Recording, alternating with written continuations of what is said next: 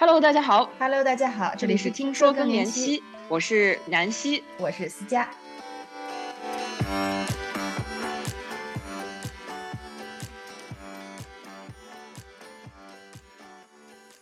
在这期节目中，南希带我们一起走进了一位更年期女性雪梨，我们一起听了雪梨的采访录音，听她讲更年期对于她的影响。我们也聊了听她的录音带给我们的感受和思考。因为录音很精彩，所以我们将分两期播出。在今天的这期中，我们主要聊了更年期症状在职场中以及人际关系中的真实的影响。不知道在听我们的节目的朋友中，有没有人有过类似的经历，又或者和我一样对这个话题有很多疑问呢？我们一起来听听吧。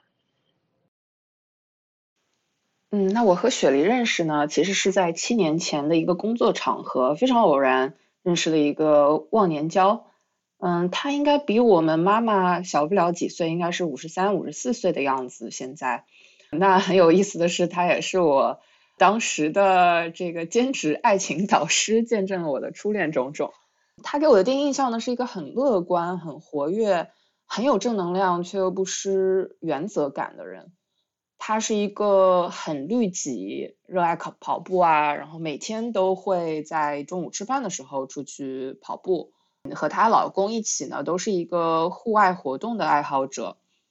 嗯，她曾经参加过铁人三项，嗯，现在呢担任某医疗企业的首席财务官。啊、有做金融的那种严谨，也有美国西北人的那种洒脱和天真。嗯，她现在呢，呃，和她老公都没有小孩。那我们在过去的七年里呢，见过好几次。我去美国开会的时候也住过他家，然后他来荷兰和英国也有来看过我。这次去美国开会呢，我们也是特地一起飞到纽约，度过一个这个比较难得的周末。他在四十几岁的时候曾经得过乳腺癌，痊愈后呢，也就是去年的上半年的时候。嗯，复发了。我们期间呢也有远程联系。这一次呢，他也是刚刚痊愈。他现在怎么样？就是经过化疗之后，他整个人的状态什么的。嗯，当然经历了第二次化疗的过程，我发现他会有一些疲惫，也有一些不安，也发现了就是他可能自己也体会到自己身体和之前的一些不同。嗯，不过雪梨呢还是雪梨，她是一个非常坚强的人。仍然坚持自己的运动，嗯、经历了这次关卡呢，他对生活和工作也有了很多不同的感悟。OK，那咱们听一段他的录音，就是有一段录音给我感受很深的，是因为就像你说的，他属于是高管嘛，然后以他这个身份，当他经历更年期的时候，他的一些心理的感受。So, um, I think for me, menopause, I mean, it was pretty embarrassing because um like I would be in meetings at work and I would literally just I mean like Mm. sweat would just begin to roll off Mm. my face and people are like, Are you Yeah. okay? And like you I've always worked with men, right? Yeah. And so you're like. Yeah, I'm fine. Yeah. And I'm like, it's just warm in here. Yeah. And so that was kind of my code word for them. And they knew, right? Yeah. And so finally people just quit asking, right? Like I would just kind of discreetly take off my jacket. yeah. You know, I always now wear different layers so that when I Mhm. do get hot, I just I can take it off and you know Mhm. it, and then it passes. But I have to say, probably for the first like six months, I mean, it was just so embarrassing because Mm. I mean, you have no control over when Yeah. they come over, Yeah. and you are It bothers you, right, when you're in the middle. and you're just like, oh my gosh. At first of all, I think I'm going to, um, you know, self combust because I'm so Yeah. hot. yeah, Um, you're. hot. and then you know you're just Mhm. like oh my gosh so um anyway i think that that for me was most embarrassing but i mean since then it's like one of those things i'm like eh, well whatever yeah. um i think other people feel more comfortable than i do yeah. because it's just one of those things yeah. but i will say that for me um my emotions, i definitely feel there's some days where i wish that i had some hormones Mm. because i feel like i need Mood swing. Mhm. I can, Mhm. there's some days where I'm so irritable just with myself.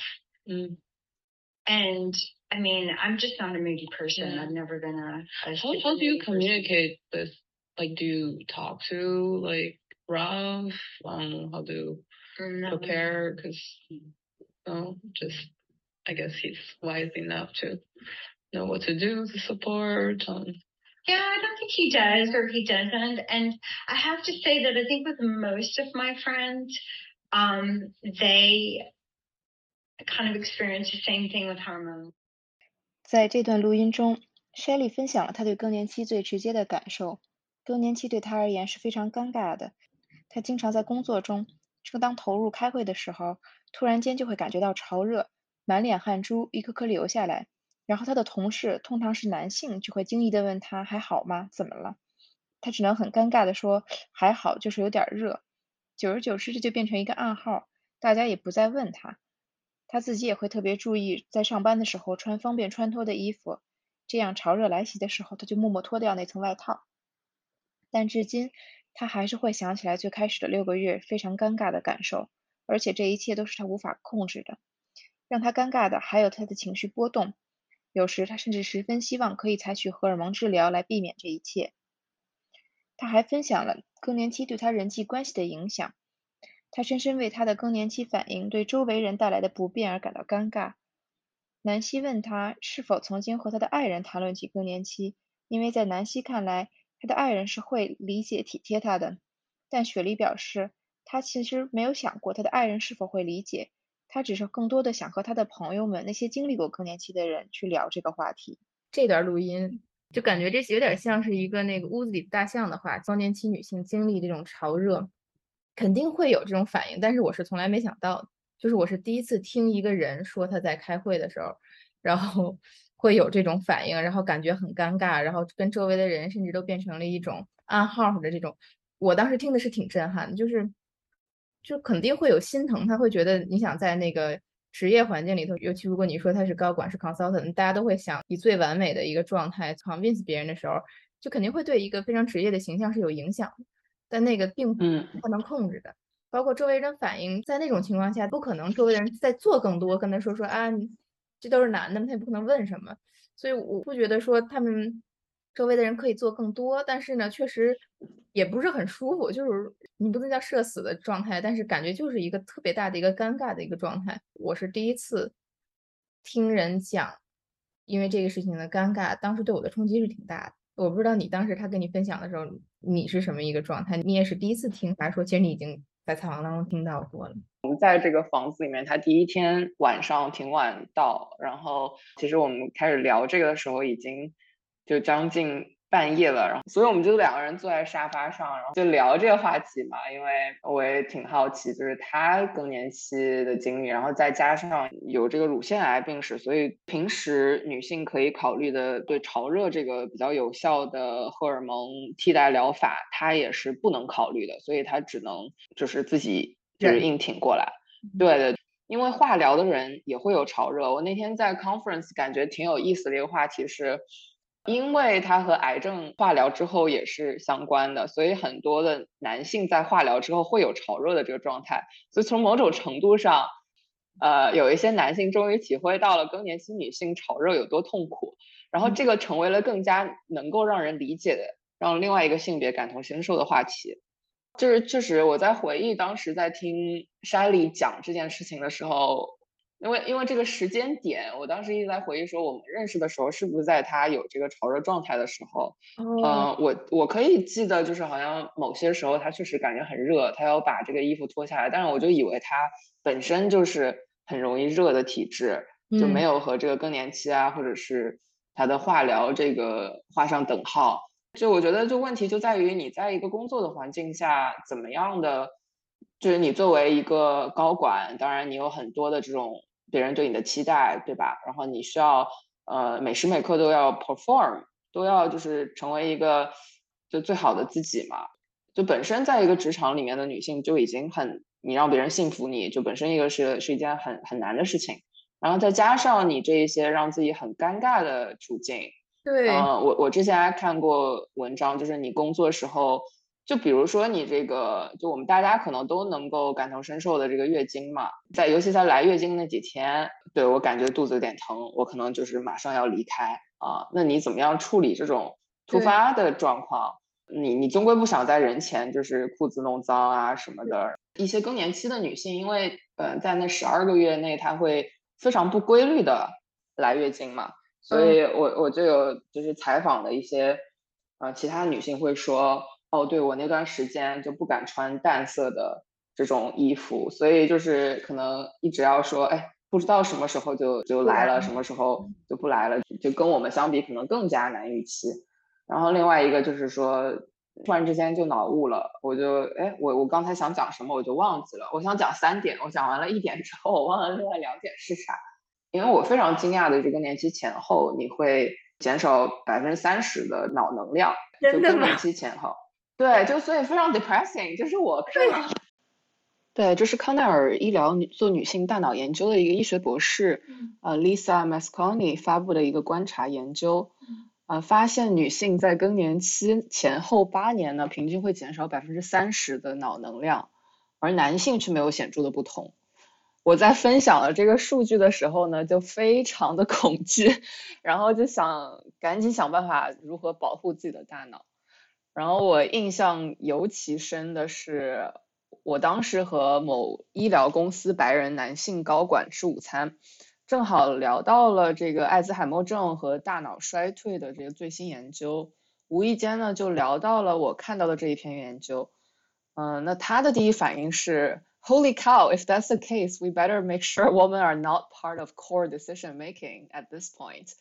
啊，翻译过来就是呢，如果女性在更年期前后要减少百分之三十的脑能量，那我们最好不要让他们在核心决策的这个地方啊这个位置上啊。我听到这个当时就非常的气愤，然后想说这也太恐怖了，难难道我们不该想想如何更加好的支持这个年龄段的女性吗？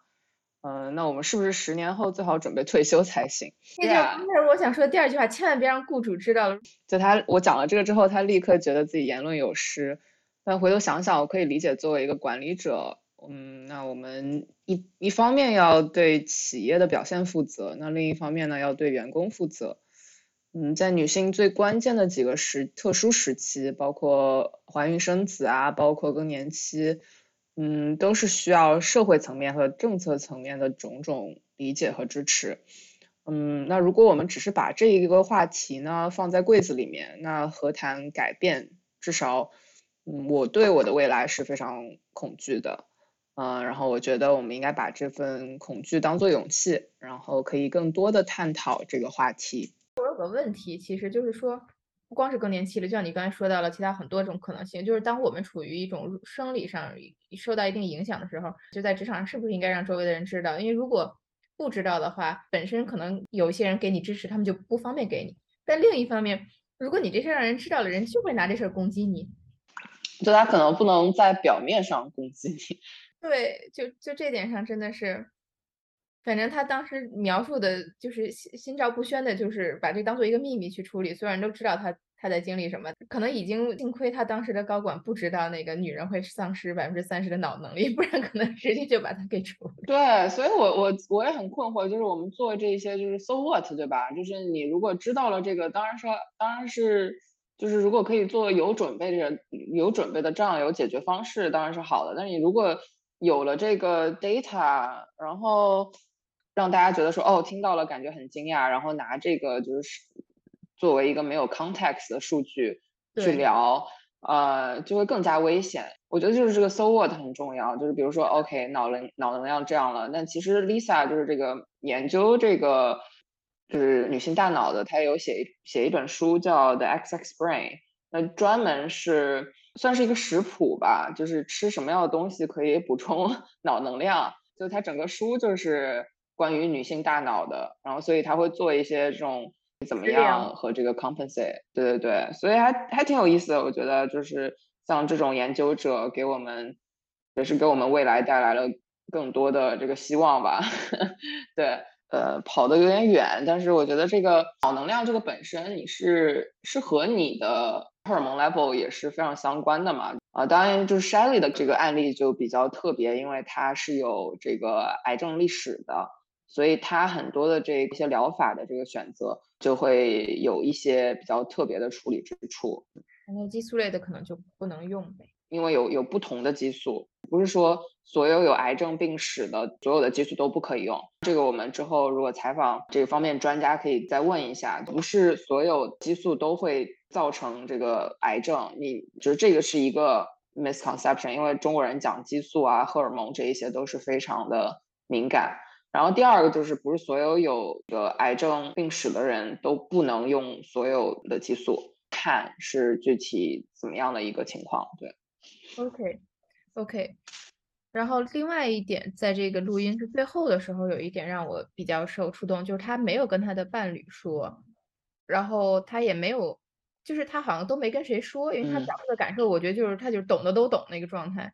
就这点上也是当时让我觉得，如果如果就是你在经历更年期的时候已经很艰难了，但是你又没法跟周围的人表达，因为他们可能要么就是说没法理解，要么就算他们理解，他们也做不了什么的时候，你觉得表达的意义在哪儿？就是从我的角度来看，我。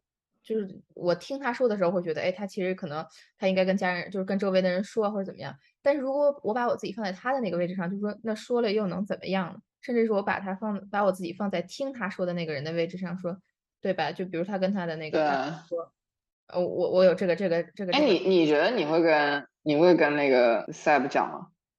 嗯，跟谁？哎，不对，Julian。我说 Sab 是谁？是谁？给你创造了一个伪老公。我觉得我是属于那种会叨叨叨叨叨会说的人，但是怎么讲？我觉得也分情况吧。因为比如说现在例假，或者是你身体的感受、你心里的感受，就会比较自然的会说。但是另外有一点可能比较尴尬，对于更年期，就是他自己可能也不是很确定自己在经历什么。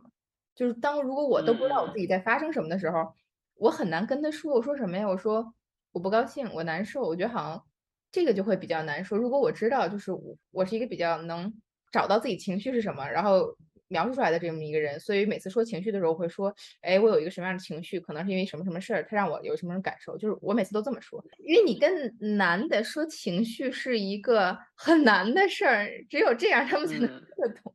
但是确实是，如果说更年期，当我自己都不是很清楚我到底就是发生了什么的时候。嗯，可能你会第一次说我发生一件什么事儿，但是当它重复出现的时候，而且你可能又没有医生告诉你说它就是更年期或者就是什么的时候，就是沟通可能反而不会带来一些好的效果，反而会产生一些矛盾，或者就是我觉得他们他们可能如果说哎你怎么老是真的是这样吗？对吧？我我我想到了一点，就是我确实挺惊讶，就雪梨和她老公。他们两个都是非常喜欢运动的，然后他们两个没有小孩嘛，就是也是，所以他们两个非常的 close，所以我我还是比较比较惊讶，就是他没有跟他聊这一方面的东西，就有时候可能会，嗯，猜测说他可能会观察到一些什么，就是包括脾气啊这一些，就是怎么讲，我我可能跟其他的更年期女性。嗯，这种处理方式很不一样吧？有一些，嗯，他们会 verbalize 说，哦，我现在正在经历一些，就是我感觉我不是我自己，那我需要，我需要可能更多的这个 tolerance 容忍度这种，那会以一个非常成熟的角度来，就更加自己有一些意识，然后也希望就是亲密的人啊，不管是，当当然和小孩聊这件事情比较少，因为。就大部分的时候，可能小孩也是不在身边，就和伴侣，如果可以非常就是敞开心扉聊自己的这一些困扰，就是可能你你不知道是什么，但是，呃，是可以用用一种比较正常的状态，呃，聊这一些。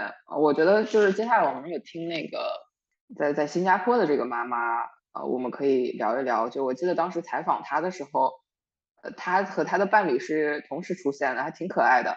就他说：“哎，我我说我要采访他，就我一个朋友的妈妈，呃，然后他说：“哎，那个我老公正好今天也没什么事儿，那他可不可以一起来？” 所以我就采访了，就是她老公在旁边，就是跟跟那个叔叔就开始说，就是尤其聊到了一些比较就是比较尴尬的话题的时候，他们也是很正常的，就是因为也是就是这种高知分子，可能大家就是没有说那么多的，就是聊性色变啊，就聊一些什么东西，就是感觉对一些一些就比较私密的隐隐。就是隐秘的这个困扰的时候，他也没有说非常的尴尬啊，这种还是嗯挺有意思。就是我觉得不同的方式吧，就是可能看嗯自己怎么怎么能让你得到支持，怎么怎么舒服怎么来啊。对，说的这个新加坡妈妈，她在更年期时候跟他爱人分享了他更年期什么，是吗？就是他失眠特别严重，然后包括嗯嗯，就是他这个胃啊也不太好，肠胃也不太好，然后他自己也尝试很多很多的。当然他是亚洲人，这个妈妈呢，她也是就是一家知名科技企业的高管，所以你在科技企业里面，你有很多这种很聪明的人，对吧？然后肯定对对这个呃自身的这个状态要求也非常的高，高对，所以。对，然后那你想，你如果一宿一宿就是连续好几天，你说一天两天还好，你就是四五天连续一周睡不着觉，睡不好觉，然后你你就是吃也吃不下，对吧？吃东西也没有味道，嗯，就是他的很多的这个状态和我和我妈妈的经历还蛮像，就是肠胃啊，嗯，雪梨的话，那他至少就是说他还是坚持，就因为他一直有坚持运动的习惯，就是吃东西啊，就是运动啊这些正常的这些。还是保持的比较好的，他可能就是需要意识到说，哦，我是潮热，我我要有意识的穿两层衣服，就能够容易脱下来的。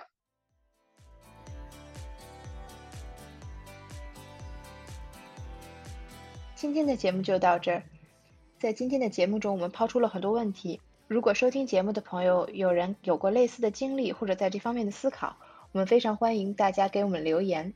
那么雪梨的上集就到这儿，在下集中，雪梨还分享了作为患者对治疗方案的疑惑，对分享数据的态度，还有对西医中医的思考。我们和大家下期再见。